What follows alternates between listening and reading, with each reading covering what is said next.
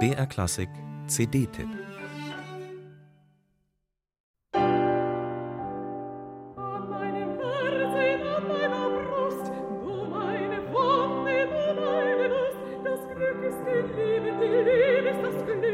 mal hell strahlend, mal dunkel glühend, immer mit samtigem Timbre, perfektem Übergang zwischen den Registern, großer Legato-Kultur und einem betörenden Farbspektrum. Eine üppige Opernstimme muss den intimen Rahmen des Liedes nicht sprengen, zumindest wenn sie so souverän geführt wird wie von Elina Garanca. Die Verse blühen nur so auf in ihrer klugen Klanggestaltung.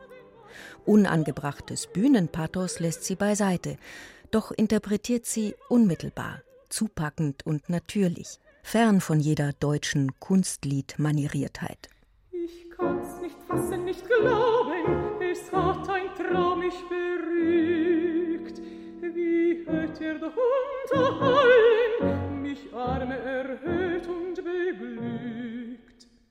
Für ihr erstes Solo-Rezital-Album spannte Elina Garanca eine Auswahl von Brahms-Liedern aus verschiedenen Schaffensperioden zusammen mit Robert Schumanns Frauenliebe und Leben Opus 42. Der achteilige Zyklus stammt aus Schumanns Liederjahr 1840, als die ersehnte Hochzeit mit Clara ihn in einen wahren Schaffensrausch versetzte. Die Gedichte von Adelbert von Chamisso beschreiben die Gefühlswelt einer Frau als Verliebte, Braut, Mutter und schließlich Witwe. Dass die den Liedern zugrunde liegende weibliche Selbstaufgabe als niedere Magd des Mannes nicht mehr zeitgemäß sei, wurde verschiedentlich kritisiert. Zu Unrecht, wie Elina Garantscher findet, denn hier gehe es nicht um Kochlöffel oder Bügeleisen, sondern um eine geistige Dimension. Es geht um eine intime Zusammensein, wo man sagt, ich und mein Mann, wir gehören so zusammen, dass all diese Kraftgetriebe ja über die Position und Geld und Emanzipation, das alles fällt weg. Ich habe kein Problem in meinem erfolgreichen Leben auch zu sagen, ich will aber jemanden gehören und ich verliere mich nicht.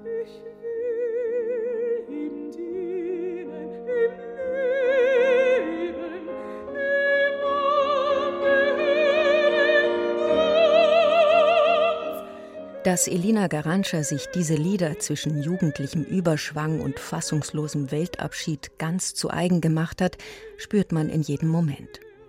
Und dass sie bereits seit einiger Zeit Liederabende mit Malcolm Martineau am Flügel gibt, ist auch unüberhörbar.